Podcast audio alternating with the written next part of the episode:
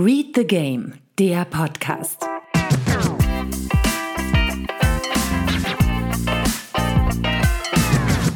Herzlich willkommen zum Read the Game Podcast, der stets pünktlich daherkommt und genauso wenig abgehoben ist wie der FC Bayern München am Freitagabend.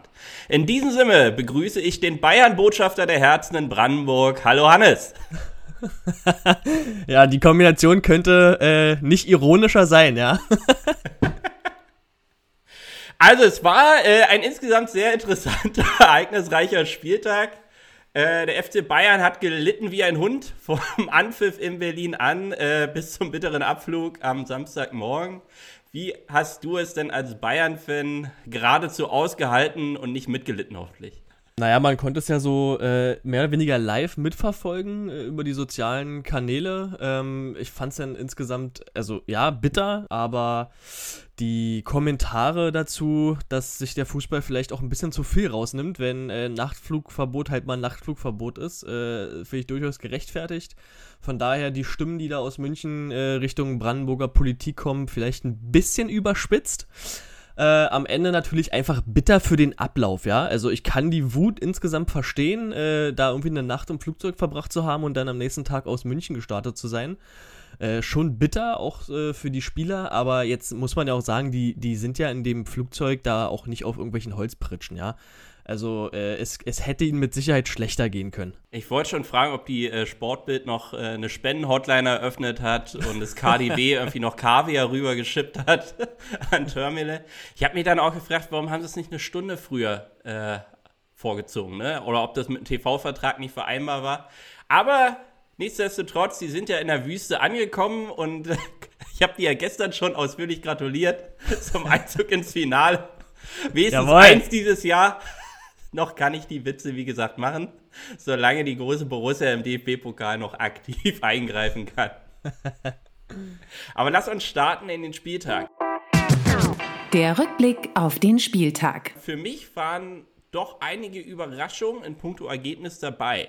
Was sagt denn die Maschine zu der Punkte Wahrscheinlichkeit und Überraschung? Kann ich dir nur beipflichten. Also da gab es äh, an diesem Spieltag tatsächlich vier Ergebnisse, die hier entgegen der Tendenz der Simulation äh, ausgegangen sind. Und zwar haben wir die ähm, was jetzt noch nicht so überraschend ist, aber halt entgegen der, der Berechnung, der Sieg der Eintracht in Hoffenheim, dann der Sieg von Mainz gegen Union. Hier kann man schon so von der ersten Überraschung sprechen. Das war jetzt vielleicht nicht unbedingt zu erwarten. Äh, da werden wir aber nachher sicherlich noch ein bisschen tiefer eintauchen. Aber tatsächlich die beiden Überraschungen des Spieltages, natürlich der Auswärtssieg der Kölner und der Heimsieg der Freiburger gegen die andere Borussia, nämlich gegen die Dortmunder. Das mit Sicherheit die beiden Knackpunkte des Spieltages für mich. Ja, auch emotional, äh, wie gesagt, die Situation da am Breisgau, die sich zu, äh, ich sag mal, zum negativen Lauf hinzuzog, da gehe ich gleich nochmal einen Rant drauf ein. Übrigens jetzt mal so zwischendurch die Frage, wer hat eigentlich im Tippspiel letzte Woche einen Freiburger Sieg vorhergesagt? Ich erinnere mich gar nicht mehr genau. wer hat eigentlich auch ein 5-0 in Berlin vorausgesagt? Aber äh, Chapeau erstmal für den Volltreffer. Und zwei äh, Quizfragen. Stichwort, wie sehr war das Glück beim ersten FC Köln äh, mit im Bunde? Beim Sieg gegen die Gladbacher? Ja, natürlich beide Tore, auch das der Gladbacher übrigens mit Zufallsmerkmal, also alle drei Tore in dem Spiel. Der erste Ball der Kölner war äh, abgefälscht, genauso wie der der Gladbacher. Also die Gladbacher natürlich wieder mit einer mustergültigen offensiven Phase vor diesem mhm. Tor. 70 Sekunden ging die. Dann natürlich der Abschluss ziemlich glücklich, dass der dann abgefälscht reingeht. Okay. Und das zweite Tor der Kölner war natürlich dem, dem Zweikampf da vorne links am eigenen 16er geschuldet.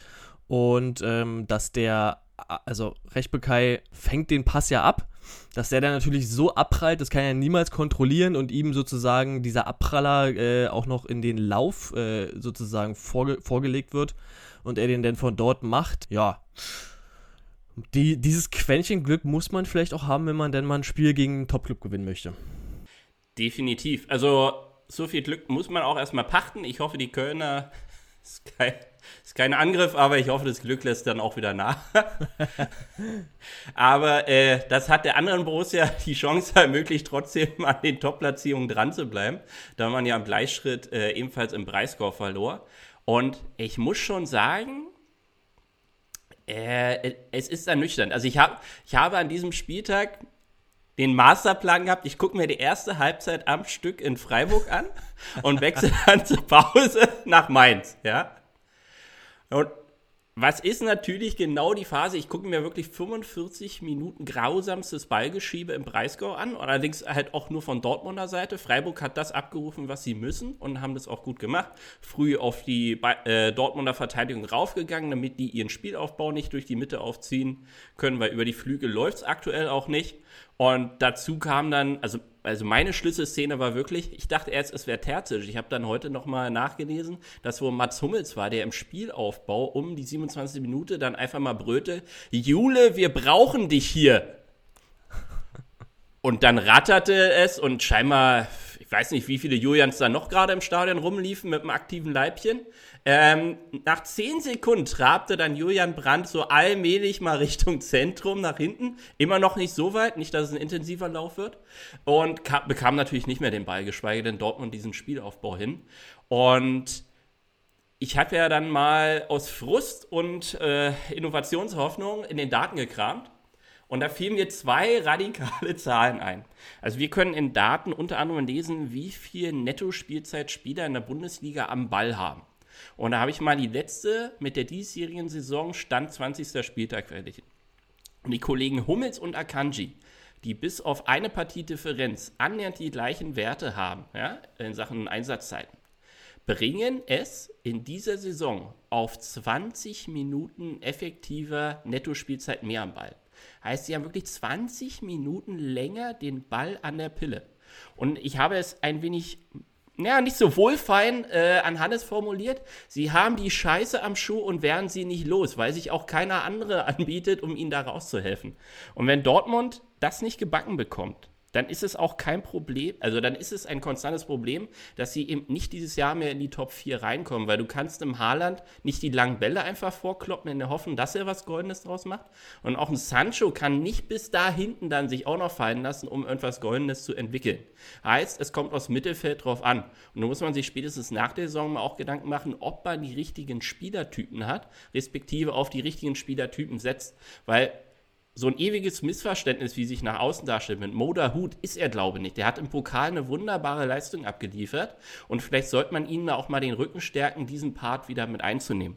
Und nur mal, um das noch radikaler zu unterstreichen, dass es eine Katastrophe aktuell ist, wenn Dortmund versucht, in den geordneten Spielaufbau zu gehen. Letztes Jahr, zum gleichen Spieltagszeit, hatte Dortmund 29 Tore im Positionsangriff geschossen. Dieses Jahr satte 10. Das ist der Bundesliga-Durchschnitt. Nicht mehr und nicht weniger. Ja, das ist schon echt Wahnsinn, um das nochmal äh, für die Hörer einzuordnen, weil du sagst, äh, Hummels und Akanji haben 20 Minuten mehr effektive äh, Spielzeit am Ball. Also bei Hummels sind es diese Saison 87 Minuten und zum gleichen Zeitpunkt in der letzten Saison waren es äh, knapp 65. Also das sind ungefähr äh, zu vier Minuten effektive Spielzeit am Ball pro Spiel. Hört sich erstmal wenig an, ist aber eine Menge, wenn man auch bedenkt, dass wir eben nur um die 55 Minuten effektive Spielzeit haben und da ja 22 Akteure auf dem Platz stehen. Ähm, von daher äh, das zur Einordnung und ja, also man hat die Daten ja wirklich wöchentlich vor Auge. Wir, wir erheben sie ja auch selber und gucken auch regelmäßig rein. Aber dieser ganz, diese, dieses ganz plakative Beispiel, was du gerade gebracht hast, diese Tore nach Positionsangriff, letzte Saison das Dreifache zum gleichen Zeitpunkt. Das ist ja unglaublich und zeigt wirklich in Kombination mit, mit, dem, mit dem Mehr an, an Ballkontrolle in der eigenen Innenverteidigung äh, die Ideenlosigkeit der Dortmunder. Ja. Und, und die, die, die fehlende, ja, wie du schon gesagt hast, die fehlenden Anspielstationen im Mittelfeld, die dann halt äh, mal mit einer Idee oder einem, einem, einem guten Pass äh, die vordere Reihe da einsetzen na, einsetzen und vor allem den Gegner mal in Chaosmomente stürzen, dass du so ein Freiburger Pressinglinie schneller überspielst und nicht wartest, bis der Freiburger da angetrabt kommt und dir den Fuß zustellt und du dann wieder zurückpassen musst. Und was macht Marvin Hitz? Prügelt das Ding aus Verzweiflung ins Seiten aus. Also wir reden immer noch über Borussia Dortmund. Formal die zweite Macht äh, im Lande, wenn es darum geht, um Titel zu spielen und nicht um Abstiegskandidaten. Da könnten wir jetzt froh sein, dass wir schon so viele Punkte haben und nicht in so einen Schalke-Lauf so ungefähr reinzukommen. Äh, wie es Didi Hamann ja schon beschrieb, äh, nicht, dass diese Mannschaft allmählich untrainierbar wird. Und da muss man, wie gesagt, auch wirklich ansetzen. Wie und was spielen wir hier für einen Fußball? Und also man muss sich ja vor Augen führen, dass die beste Aktion in der ersten Halbzeit eine Solo-Aktion von Emre Can nach fünf Minuten oder so ist, wo er gesagt hat, ja gut, passiert nichts, ein leichter Antritt und dann hau ich mal einen Pfund raus. Und das kann, wie gesagt, bei anderen Mannschaften vielleicht mal eine Lösung sein, äh, bitte aber nicht bei Borussia Dortmund. Jedenfalls nicht bei dem, wie ich es mir vorstelle.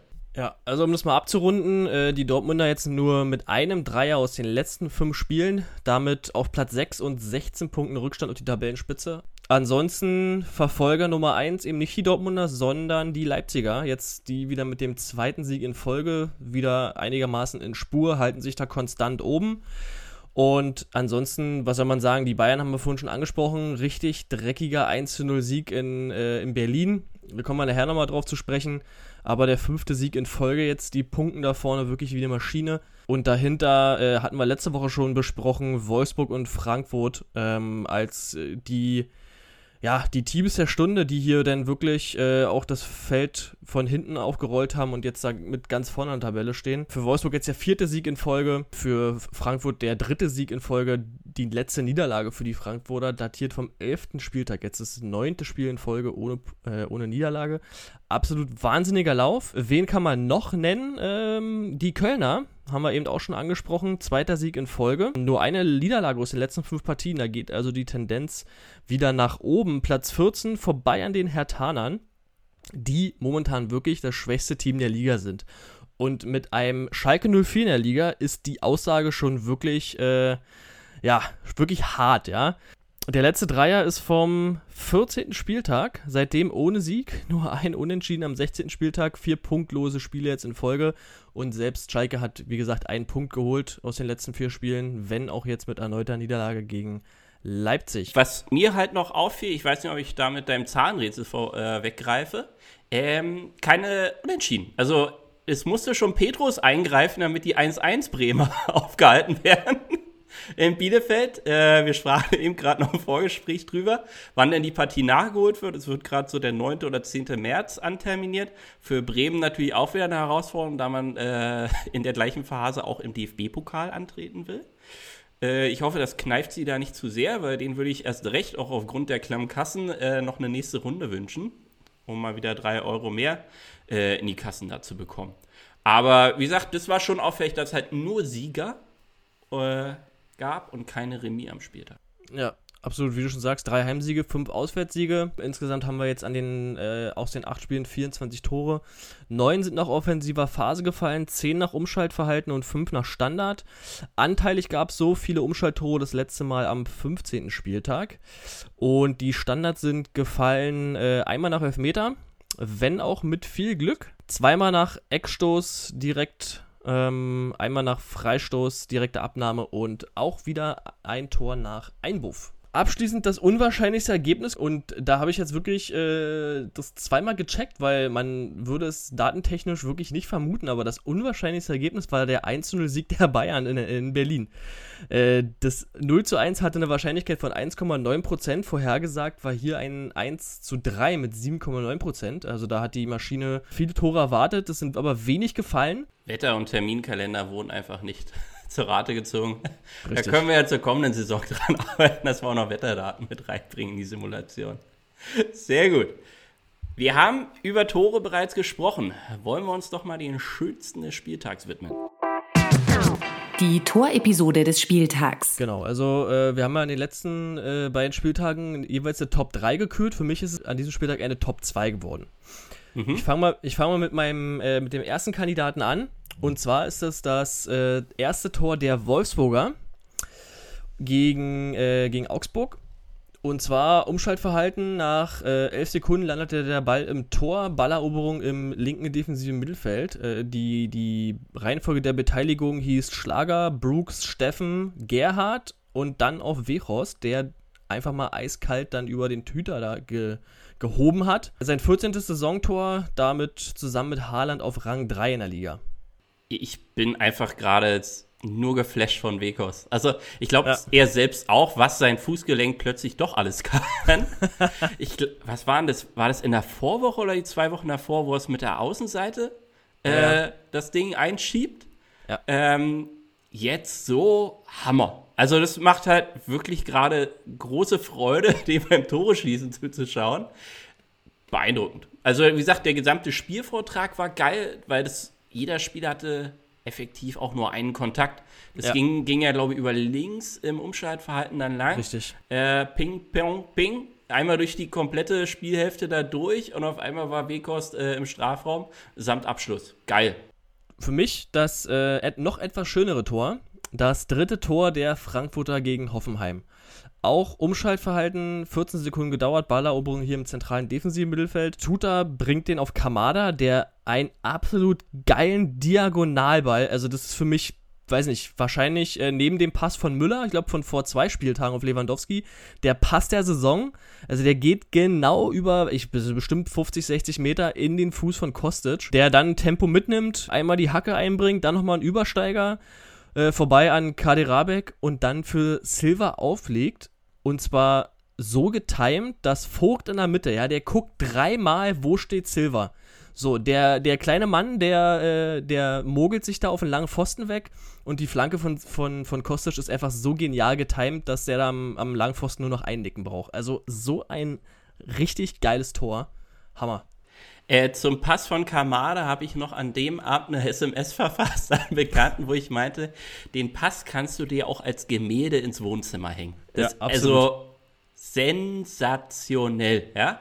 Ich sage immer wieder, Seitenverlagerung kann auch schön und vor allem effektiv sinnvoll sein, äh, um mal eben eine komplette Mannschaft auszuhebeln. Und was wir schon in der Vorwoche gesagt haben, als wir uns Hertha gegen Frankfurt angeguckt haben, du kannst alles machen. Aber es muss dazu führen, dass Kostic nicht flanken darf. Und ja. geil. Also ähm, Kostic werden wir gleich nochmal im Detail wahrscheinlich eingehen, in einer anderen Kategorie. Aber was du schon richtig sagst, der spielt die ja nicht auf ein, also der spielt Flanken in einen Raum, der für Torgefahr sorgt. Und wenn du eben einen Stürmer hast, wie André Silva, der es auch wirklich riecht und weiß, ja, ich krieg den Ball schon, ne? Ich muss bloß in diesen Raum rein, dann werde ich belohnt, ja? Und dann mache ich den auch rein. Geil. Also insgesamt der Auftritt der Eintracht war einfach auch wieder richtig gut. Die haben sich auch nicht vom Hoffenheimer Treffer irritieren oder aus dem Konzept bringen lassen, sondern haben ihren Stil einfach weiter durchgezogen. Und genial. Also im wahrsten Sinne des Wortes Team der Stunde und recht da oben in der Tabelle. Hast du es ja gerade schon angesprochen. Philipp Kostic und die andere Kategorie. Ich würde immer dazu, äh, dafür plädieren, dass wir die mal vorziehen heute, vor das Zahlenrätsel. Dann haben wir hier einen nahtlosen Übergang. Der Most Involved Player des Spieltags. Angedeutet, Spieler des Spieltags, der Most Involved Player kann eigentlich nur Philipp Kostic sein. Hast Ab, du eine andere Meinung? Absolut. Ich hatte ja noch äh, am Spieltag erst so geguckt, so nach den ersten Partien, und dann war ja Leon Bailey, der auch drei Torbeteiligungen äh, gemeistert hat. Äh, einmal davon ein Tor, glaube ein Assist, und dann war er beim dritten Treffer nochmal so beteiligt. Aber das wurde einfach noch getoppt durch Kostic in der Performance, dass er noch mehr, noch aktiver an diesem Torerfolg beteiligt war. Sowohl den ersten, den er macht, ist der, der gegen Frankfurt, äh Quatsch, gegen Hertha noch gegen den Pfosten knallt. Ja. Das ist genau die gleiche Nummer. Und ich weiß nicht, ob er sich dann jetzt ein Hütchen im Training hingesetzt hat, von wo er spätestens schießen muss, damit er genau da einschlägt, äh, wo das erste Tor reingeht. Und die zwei Assists, sowohl der Standard, blitzsauber geschlagen, Dicker äh, setzt sich da wunderbar durch. Und äh, die Flanke haben wir gerade zurecht gekürt. Äh, sensationell. Also Frankfurt, wie schon eingegeben, neun Spiele in Folge ungeschlagen, sieben Siege davon, zwei Remis, 19 von 21 möglichen Punkten geholt. Und André Silva jetzt auch bei 17 Saisontreffern. Also alle dachten irgendwie, äh, der Haaland alleine könnte irgendwie Lever wenigstens halbwegs Paroli liefern. Klar, Lever schwebt weit vorne weg, aber André Silva ey, dreimal auf Holz geklopft, dass es tatsächlich bei Frankfurt mit der Champions League Quali klappt, dass es ihn so kickt, da zu bleiben und nicht äh, beim nächsten La Paloma Verein zu unterschreiben. Ja, Absolut. Und äh, neben den äh, drei Torbeteiligungen von Kostic war er auch noch an acht von neun Torschüssen beteiligt. Also auch da eine äh, Beteiligung von 89 Prozent und zusätzlich auch noch an 61 Episoden. Also wirklich ähm, absolut krasse Performance. Nicht nur in diesem Spiel, sondern seit Wochen. Genau. Und das ist ja der wird ja nicht missachtet von den Gegnern oder so, ne? Also, das, das traut er sich ausgerechnet in der Partie nicht gegen uns zu flanken oder so. Also, bei Weitem, den werden sie natürlich voll im Fokus haben. Aber gerade dann, sich weiterhin so durchzusetzen und sagen, ich versuch's immer wieder. Versuche auch ein Variantenreichtum in mein Spiel reinzubringen. Für Kostic war es ja auch erst der zweite Saisontreffer überhaupt. Ähm, das heißt, der fängt jetzt auch noch an erst mit Tore schießen. Und das ist schon geil. Also, das ist auch ein Vorbild so für, ich sag mal, jüngere Spieler auf einer ähnlichen Position, die vielleicht nach dem dritten Flankenversuch, der abgeblockt wurde oder man ins Leere gelaufen ist, auch mal wieder Ansporn sein sollte, einfach weiter durchzuziehen. Und geiler Spieler und ich freue mich in dem Sinne auch, dass der eben nicht bei Bayern oder Dortmund im Kader steht, wo er vielleicht auch schon längst ein bisschen versauert wäre, sondern in Frankfurt einfach sein Ding da durchziehen kann. Und auch ihm äh, würde ich äh, wünschen und raten, äh, in Frankfurt zu bleiben und nicht für die Millionen mehr woanders hinzuwechseln. Erst recht, wenn die Eintracht nächstes Jahr Champions League spielt, werden sie ihn mit Prämien, glaube ich, äh, bezirzen können. Und vor allem kann er dann Stammspieler Champions League sein. Genau, unser Most Involved Player des 20. Spieltags. Dann kommen wir jetzt mal zu dem Zahlenrätsel des Spieltags. Bevor du startest, habe ich ein Spezialrätsel für dich. Uh, okay. Ich stand gestern in der Tram, ja? An der Tram fährt ein, ich glaube, es war ein Seat Ibiza, ich sag mal gebrauchterer Natur vorbei. Offensichtlich ein Hertha-Fan, ja? Denn mhm. äh, am, schräg, schräg, im Auto waren drei sehr großflächige Hertha-Sticker zu entdecken. Jetzt die Quizfrage. Wo waren sie angebracht? Wo würdest du als Normalmensch großflächige Hertha-Sticker anbringen. Oder äh, Fansticker für einen Verein. Also, Klassiker ist natürlich erstmal die Rückscheibe. Würde mich wahrscheinlich wundern, wenn da keiner gewesen wäre. Zonk! also, wenn du mich so fragst, dann müssen das ja völlig unmögliche Stellen gewesen sein. Äh, ich sag mal, Fahrerseite, Seitenfenster.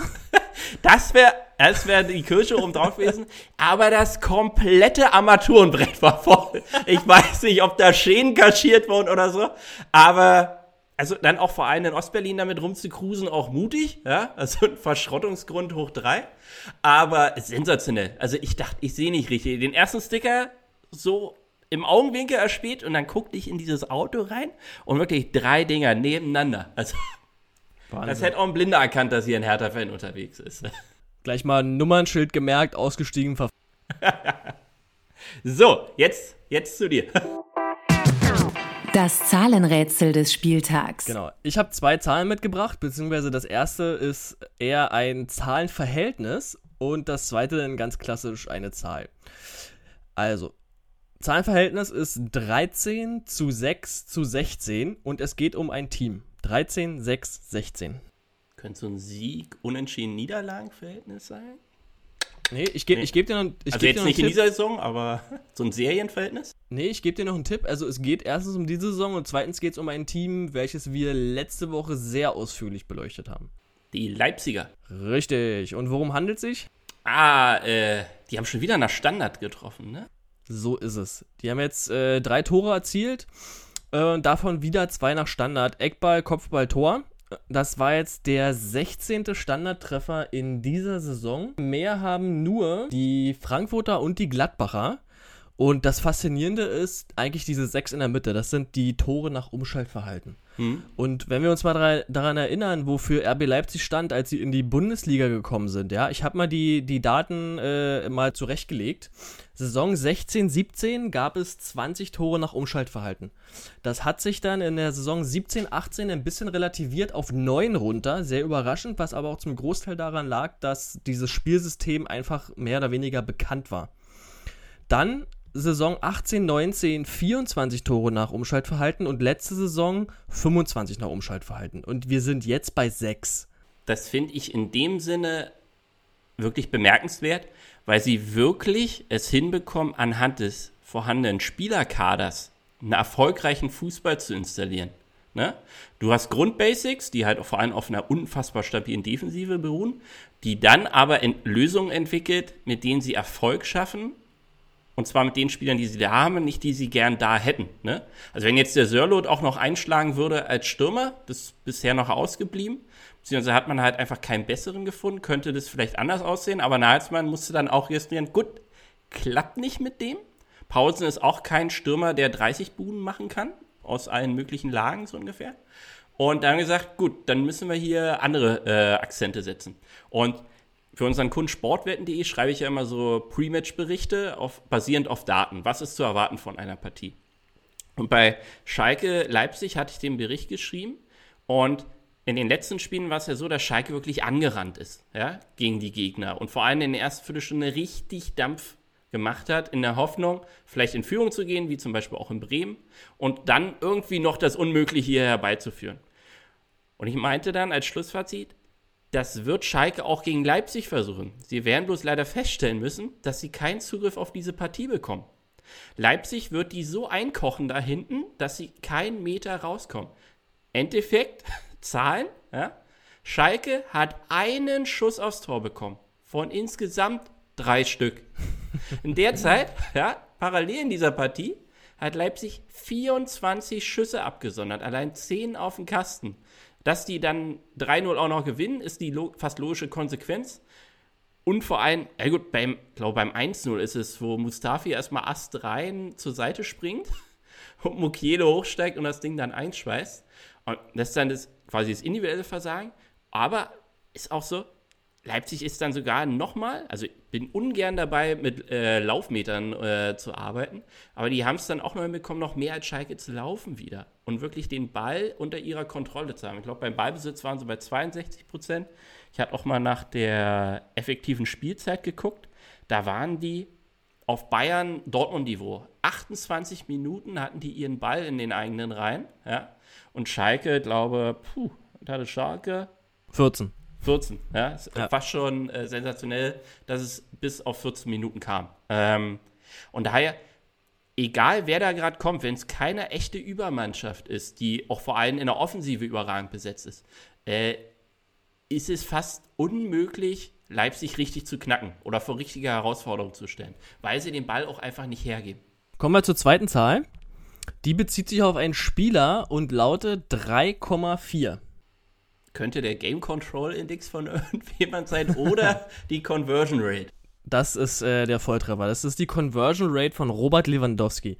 Warum Re Robert Lewandowski? Weil er an diesem Spieltag mal kein Tor geschossen hat und er hatte natürlich eine dicke Chance, weil er hat mal wieder einen Elfmeter treten dürfen und hat den überraschenderweise verschossen. Und das hat mich mal auf den Plan gerufen zu gucken, ähm, wie überhaupt die Quoten der, der Spieler in dieser Saison äh, sind, die da vorne in der Torschützenliste mit dabei sind. Natürlich von der Conversion her Robert Lewandowski weiterhin ganz vorne 81 Torschüsse, also das sind im Schnitt 4 pro Spiel und 24 Tore dabei erzielt. Also eine Conversion von 3,4. Spieler mit einer besseren Conversion haben nur bis maximal 15 Mal aufs Tor geschossen. Also wirklich sehr wenig. Darunter sind wir, äh, haben wir den Matthew Hoppe von äh, Schalke.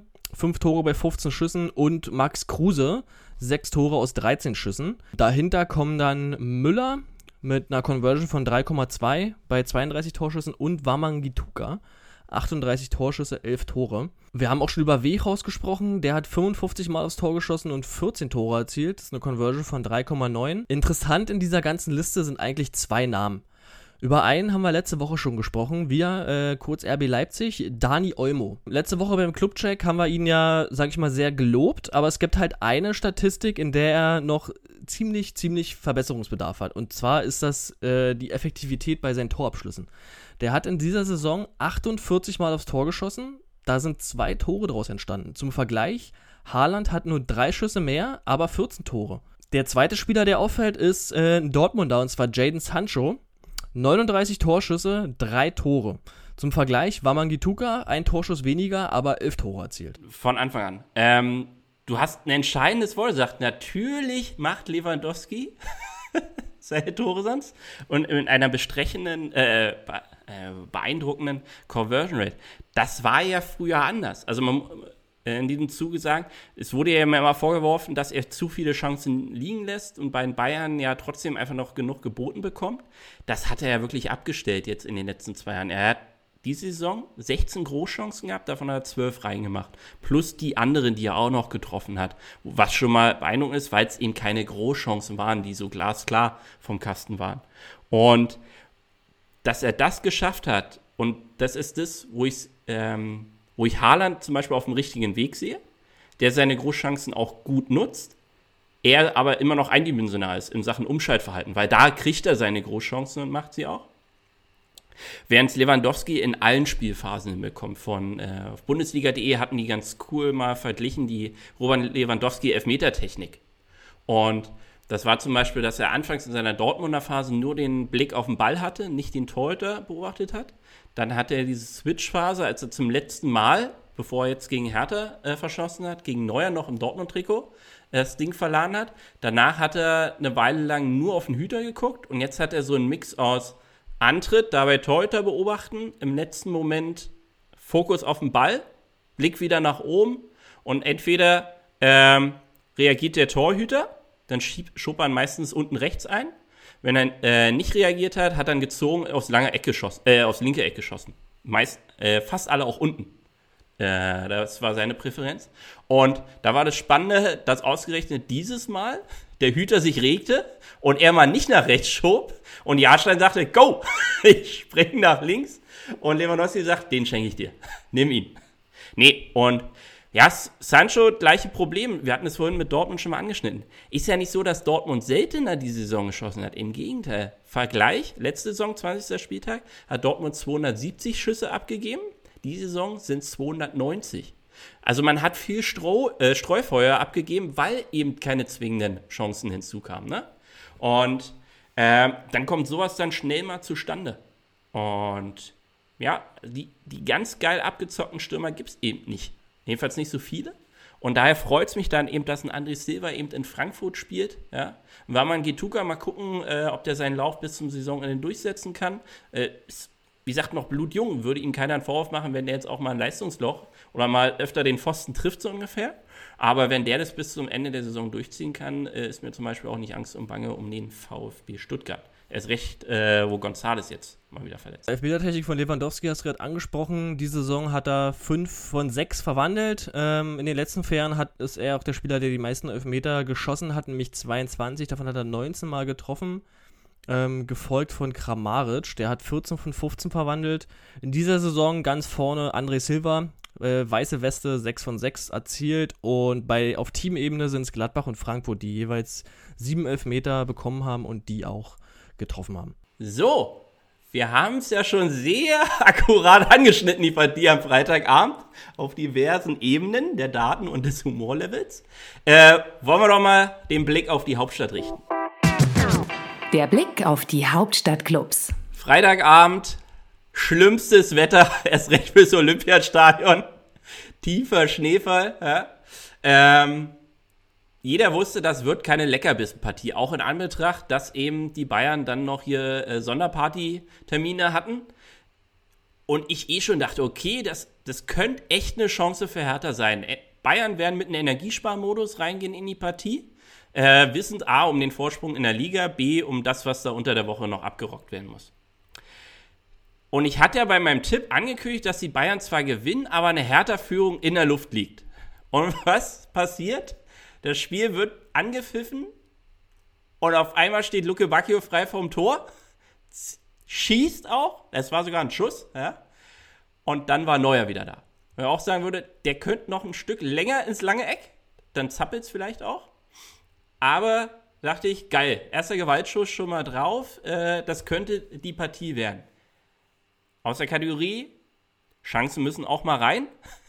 Ich springe mal kurz ans Ende der Partie, ja kommt die magische, glaube 88. Minute was.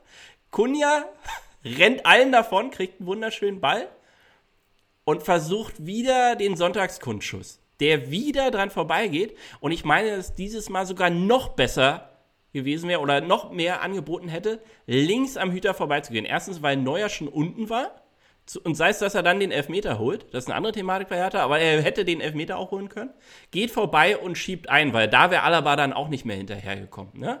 Und dann hätte es wenigstens ein verdientes Unentschieden gegeben, weil so, Hertha hat geliefert, glaube elf Schüsse haben sie am Ende abgegeben, sieben davon gingen auch auf den Kasten und erstmal sieben Schüsse auf den Bayern-Kasten hinbekommen, ist auch eine Leistung. Davon muss aber halt wirklich auch mindestens einer mal rein. Wie hast du denn mit der Bayern-Schneebrille die Partie gesehen? Also erstmal, äh, als ich denn die Schneeverhältnisse, also wir sind ja ziemlich nah dran hier, auch äh, geografisch, äh, war schon klar, dass das, äh, dass das hart wird. Äh, wie du schon sagst, gerade in diesem blutleeren Olympiastadion, äh, bei den Bodenverhältnissen. Wie du schon angesprochen hast, diese beiden, diese beiden Chancen der, der Hertana ganz am Anfang von Luke Backe und am Ende von Kunja, aber das war ja noch nicht alles. Äh, Radonjic hat, glaube ich, in der 87. auch noch eine Riesenchance, wo er da mit Tempo äh, in den 16er zieht und äh, auch aus einer guten Position das Ding abflackt und auch äh, nur Neuer und trifft. Neuer fängt. Das darf ja. man auch nicht vergessen. ja, also da war, da war was drin, aber äh, Bayern war nicht ganz ohne Tormöglichkeiten. Also den Elfmeter verschossen, klar. Äh, das war auch die einzige richtige Großchance der Bayern, ähm, laut den Daten auch. Aber ähm, war natürlich eine Reihe von anderen guten Chancen. Ja, Sané noch vor dem Elfmeter da im, im Strafraum zum Abschluss gekommen, nur blöderweise mit dem falschen Fuß.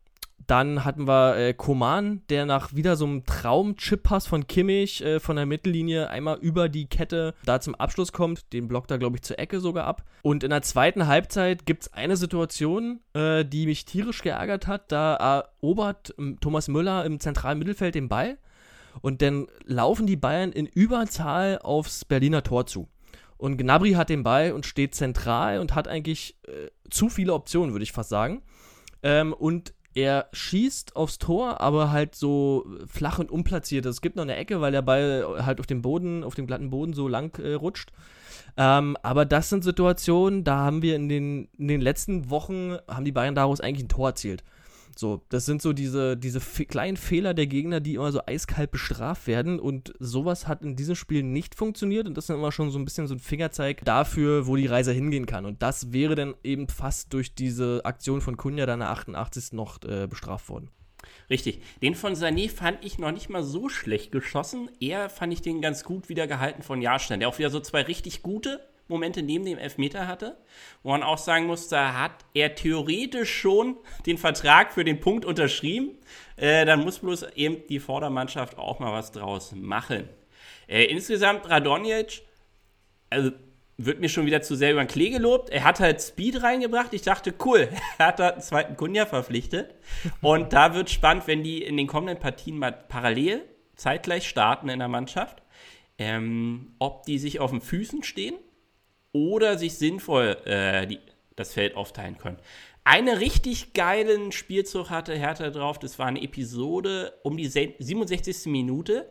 Da gehen die mit One-Touch einmal durchs Bayern-Mittelfeld durch. Das Ding fängt, glaube ich, links an. Kann ich mich nicht dran erinnern. Ja. Auch eine starke Schneeverwehung gerade. Äh, Radonjic, äh, wir waren da noch dran. Ich glaube, Luke Bacchio und Kunja.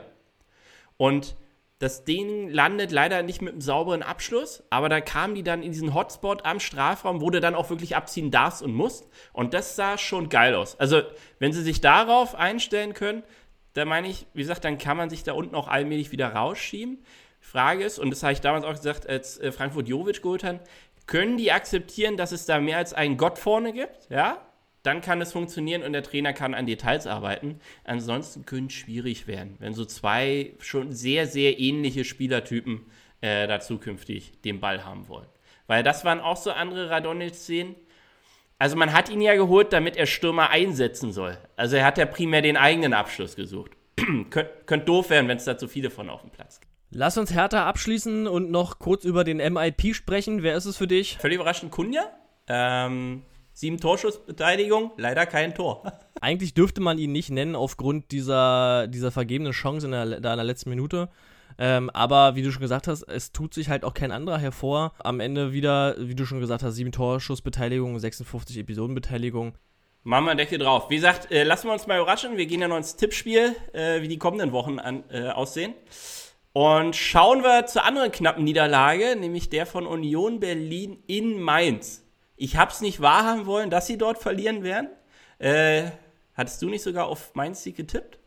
Weiß ich gar nicht mehr. Kann sogar hinhauen. Weil viele aus dem Mainzer Umfeld auch gesagt haben, äh, dacht ihr, gewinnen wir? Ja?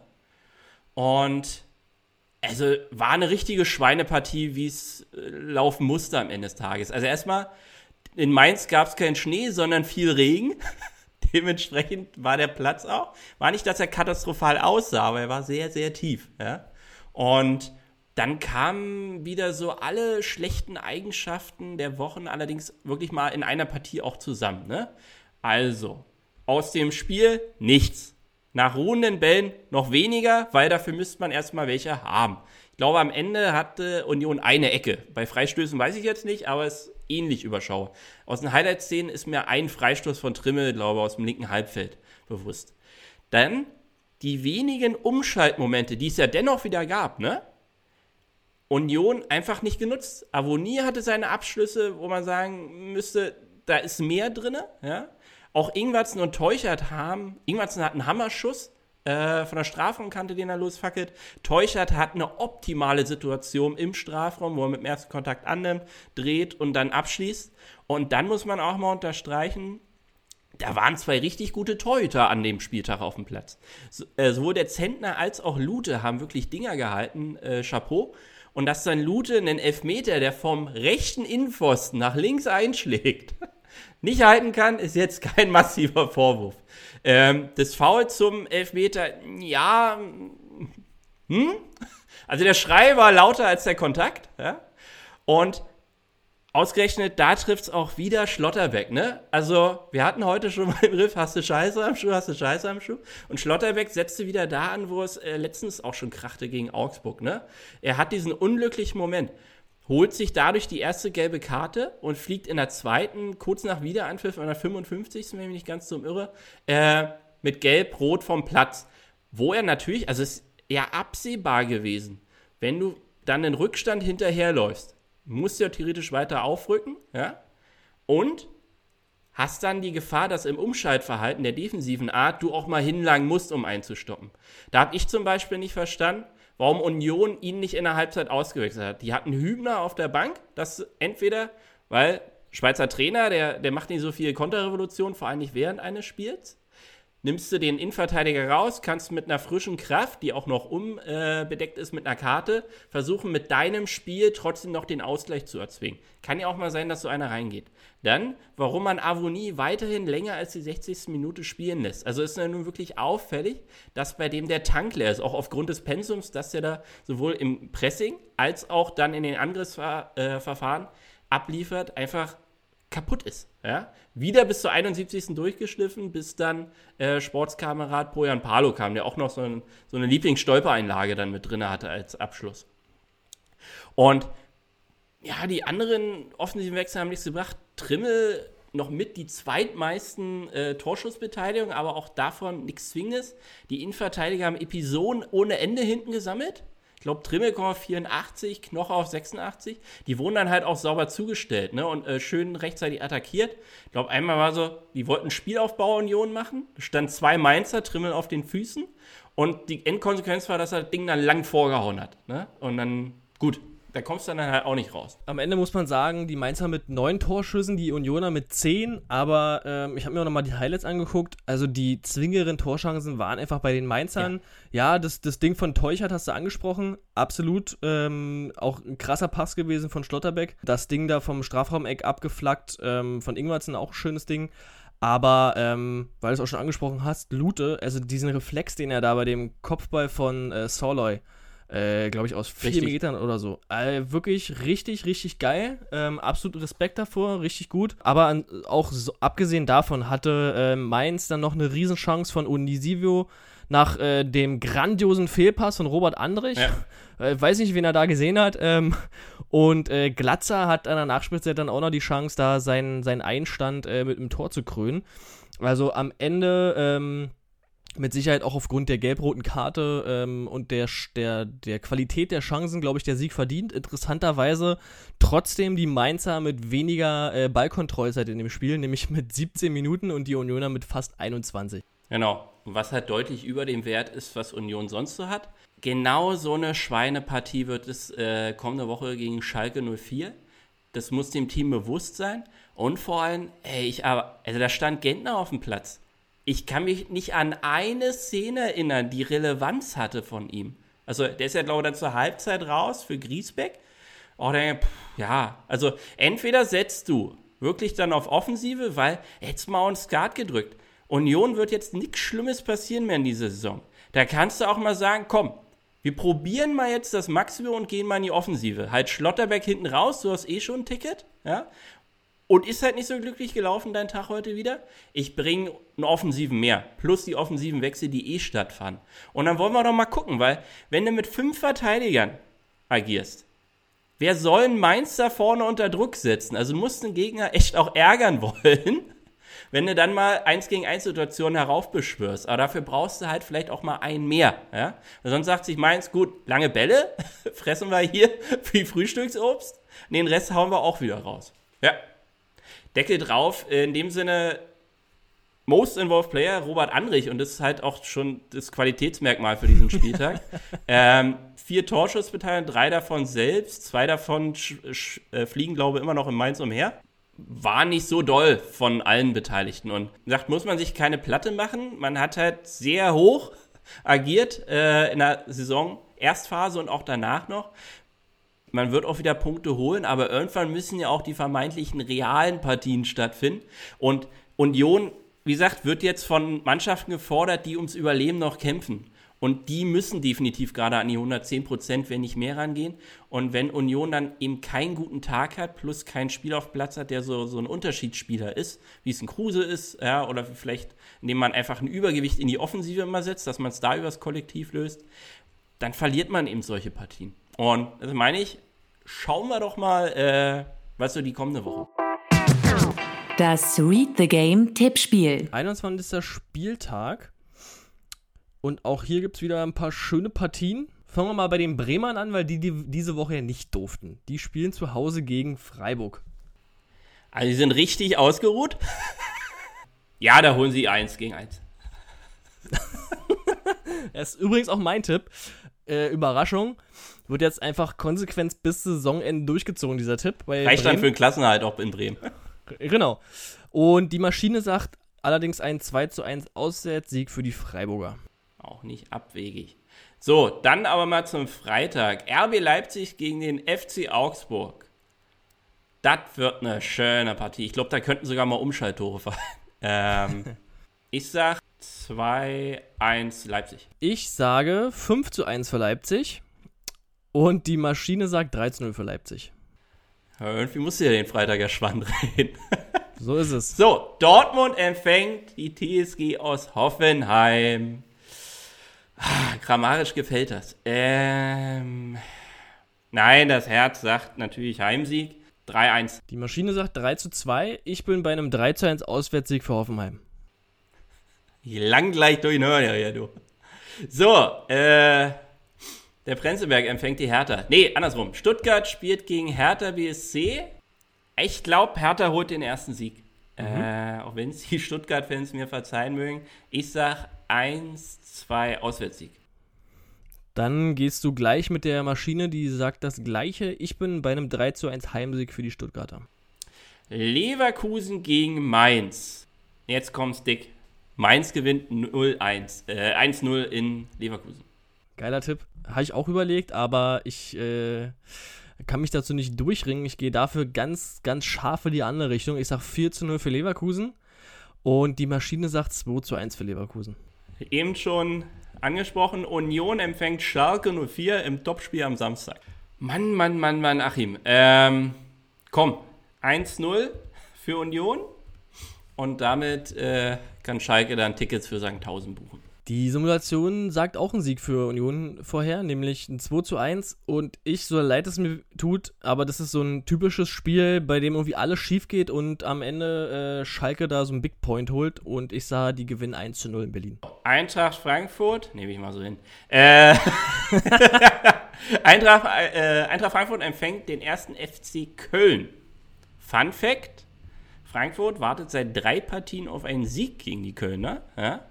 Zuletzt zweimal 1 zu 1 und davor äh, 4-2 oder so hat Köln mal gewonnen. Daher, ich glaube tatsächlich auch, dass nun unentschieden wird 1-1. Mhm. Die Maschine sagt 2 zu 1 für Frankfurt und ich glaube, hier wird es eine Überraschung geben. Die Kölner gewinnen in Frankfurt mit 2 zu 1. Okay. So, ein Leckerbissen könnte da anstehen. Äh, Wolfsburg gegen Gladbach. Sag ich 2-2. Ist auch mein Tipp. Und die Maschine sagt 2 zu 0 Auswärtssieg für Gladbach. So, die Champagner-Bayern kehren hoffentlich pünktlich zurück, solange sie nicht über Berlin fliegen. Äh, und dürfen zur Feier des Tages gegen Arminia Bielefeld antreten. Und ich sag dir eins, die sind auch ausgeruht. Äh, 2-1 Auswärtssieg der Bielefelder in München. Die Maschine sagt hier ein 4 zu 2 vorher. Für Bielefeld? Äh, nein, für die Bayern. Auch wenn mir das Ergebnis ein bisschen komisch vorkommt für die Simulation. Aber gut, nehmen wir so hin. Äh, ich sage, das wird ähnlich wie jetzt gegen Hertha so ein richtig dreckiger 1-0-Sieg. Drei Punkte, Mund abwischen, weitermachen. Ekelhaft. Gut. Speichern wir die Nummer mal. Und wir sagen Danke fürs Zuhören und Teilen im Freundes- und Bekanntenkreis. Habt weiterhin Spaß am Fußball und natürlich dieser Tage auch am Schlittenfahren. Ja, auch von mir danke fürs Zuhören. Bleibt gesund und wir hören uns nächste Woche wieder. Ciao. Read the Game, der Podcast.